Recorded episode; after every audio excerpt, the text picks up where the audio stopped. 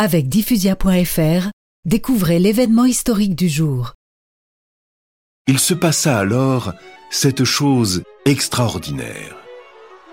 Les Français qui n'avaient plus voulu de roi acclamèrent l'empereur Napoléon qui devint le maître absolu et qui gouverna sans assemblée. Le petit Corse devint l'égal de Charlemagne, couronné mille ans auparavant.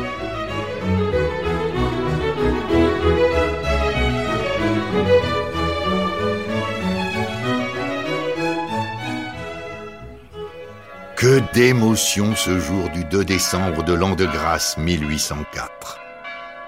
Nous fûmes tous réunis à Notre-Dame. Le pape VII en personne était présent. Mais au moment où le Saint-Père s'apprêta à poser la couronne sur la tête de l'empereur, Napoléon la lui prit des mains et se couronna lui-même.